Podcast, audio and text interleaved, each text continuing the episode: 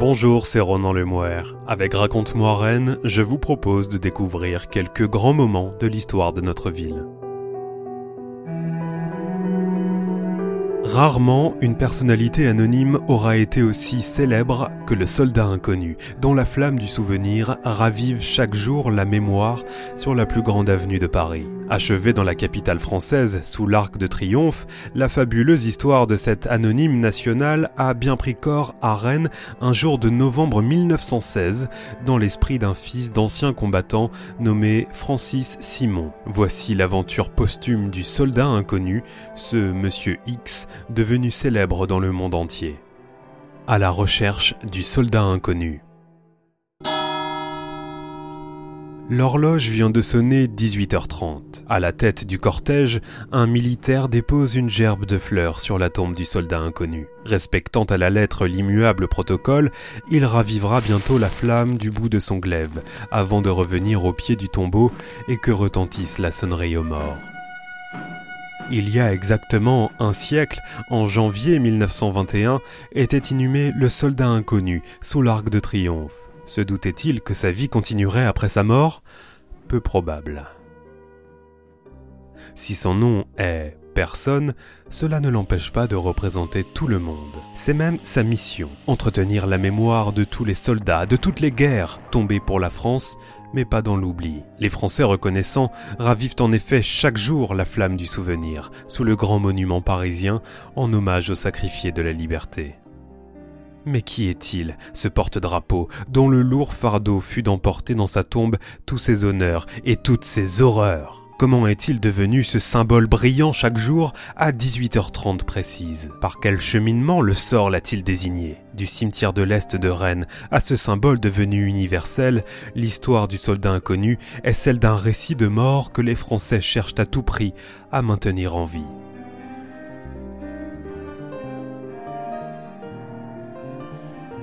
Le soldat inconnu. L'histoire elle-même n'est pas forcément bien connue. Si vous avez manqué le début, c'est bien à Rennes que l'idée fut émise pour la première fois par Francis Simon un jour de 1916. Francis Simon, né à Lamballe en 1860, l'enfant traumatisé par la guerre de 1870, arrive à Rennes à l'âge de 14 ans comme ouvrier à l'imprimerie Ouverture. Soucieux de son prochain, le typographe devenu chef de service y créera notamment une salle de repos, pas éternelle celui-là.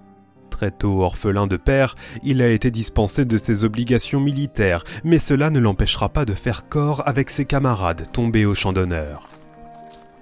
Nous sommes le 26 novembre, dans le carré militaire du cimetière de l'Est. Devenu président de la section locale du souvenir français, Francis Simon préside un hommage aux soldats décédés dans les hôpitaux de la capitale bretonne où affluent de nombreux blessés de guerre rapatriés du front. Le fils d'anciens combattants est un habitué de ce type de cérémonie, la vocation de l'association créée en 1887 étant précisément d'entretenir les tombes des soldats de 1870. En septembre 1914, quelques semaines après le début des hostilités, il a également fondé une association patriotique baptisée l'Escorte d'honneur. Son obsession est que des bénévoles assistent aux obsèques des poilus ou remplacent les familles des défunts quand celles-ci habitent trop loin. Chaque année à la Toussaint, Francis Simon veille aussi à ce que chaque sépulture soit fleurie d'un bouquet tricolore et ornée d'un fier drapeau. Plutôt mourir que de laisser les poilus seuls dans la mort.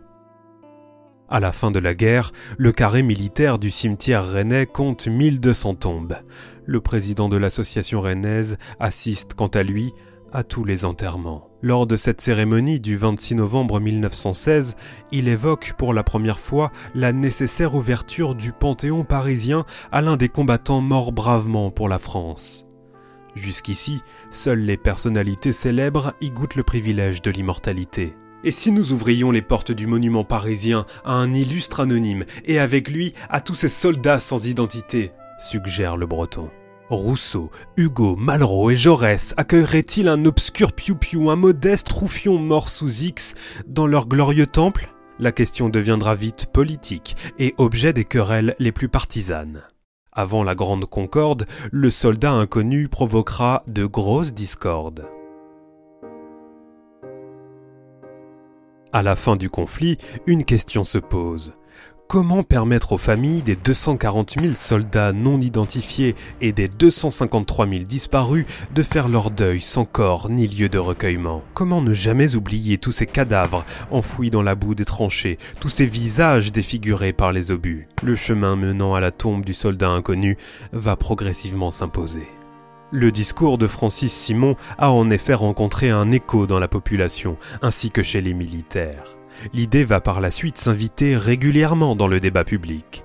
Il faut attendre le 19 novembre 1918, soit une semaine après la signature de l'armistice, pour que Maurice Monoury, député et mutilé de guerre, reprenne cette idée et dépose une proposition de loi allant dans ce sens. En décembre de la même année, la Chambre des députés délibère et retient le Panthéon comme lieu d'hommage national, préférant toutefois un livre d'or regroupant les noms de tous les morts de 1914-1918 à l'ouverture d'un caveau dédié à un soldat inconnu. La puissance symbolique de ce long parcours du combattant n'a d'égal que l'ampleur des ravages de 1914-1918. Le soldat inconnu sera otage des enjeux partisans. Le 12 décembre 1919, la Chambre des députés adopte finalement le principe d'inhumer un déshérité de la mort, mais le gouvernement nourrit d'autres projets, dont celui de transférer le cœur de Gambetta, trait d'union entre la défaite de 1870 et la victoire de 1918, au Panthéon. Le fossé paraît profond entre des gueules cassées traumatisées et un pouvoir pressé de célébrer le triomphe. Mais l'histoire reste et restera belle. L'homme politique et journaliste Henri de Jouvenel lance l'idée d'une inhumation sous l'Arc de Triomphe dans le journal populaire Le Matin, daté du 4 novembre 1920. Réclamons tout de suite pour la dépouille mortelle du poilu sa vraie place. Ce n'est pas le Panthéon, c'est l'Arc de Triomphe. Ce fils de toutes les mères qui n'ont pas retrouvé leur fils est bien plus qu'un grand homme. Il représente la génération du sacrifice. Il est le peuple entier. Ne l'enfermez pas dans la froide solitude de ce monument devant lequel le visiteur hésite. Portez-le au sommet de l'avenue triomphante, au milieu de ces quatre arches ouvertes sur le ciel, et que l'histoire de France semble monter vers lui, les soirs de fête, avec la foule. Songez-y, c'est lui, l'inconnu, l'anonyme, le simple soldat, qui donne tout son sens à l'arc de triomphe. Créée en 1887, l'association dont Francis Simon préside la section locale est née pour entretenir le souvenir des morts de la guerre franco-prussienne de 1870. Mais le soldat inconnu sera choisi parmi les poilus de 14-18. De même, il n'entrera pas au Panthéon, mais reposera sous l'arc de triomphe éclairé par la flamme du souvenir éternel. Peu importe finalement, car cet anonyme national finira par prendre une valeur symbolique universelle.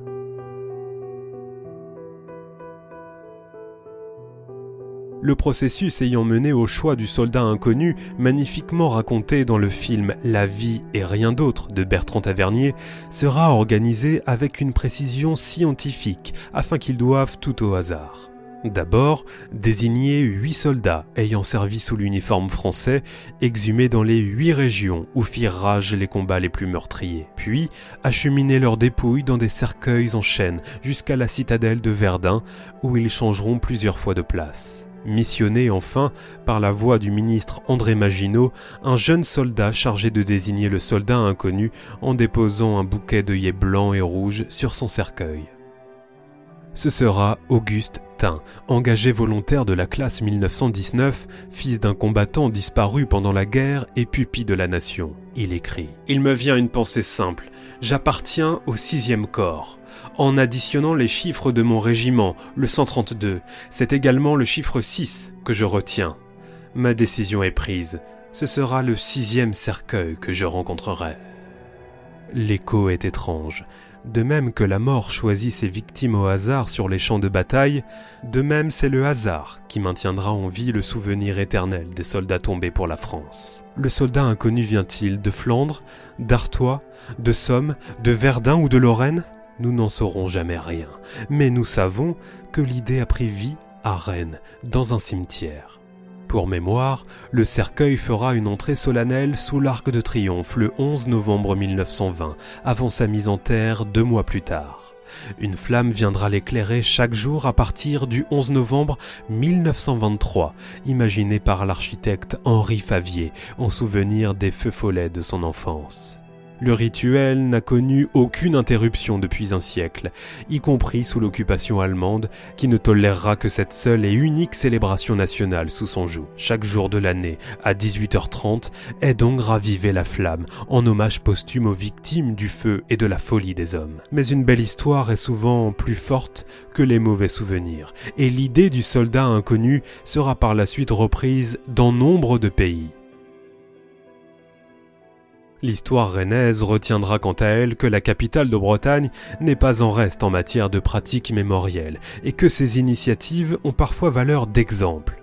Son mémorial des martyrs de la résistance et de la déportation est par exemple unique en son genre, tout comme le Panthéon rennais, qui fêtera bientôt son centenaire, est le seul en France, hormis le célèbre monument parisien. Mais ça, c'est une autre histoire. À la recherche du soldat inconnu, un récit écrit par Jean-Baptiste Gandon. C'était Ronan Lemouer. À bientôt pour un nouvel épisode de Raconte-moi Rennes.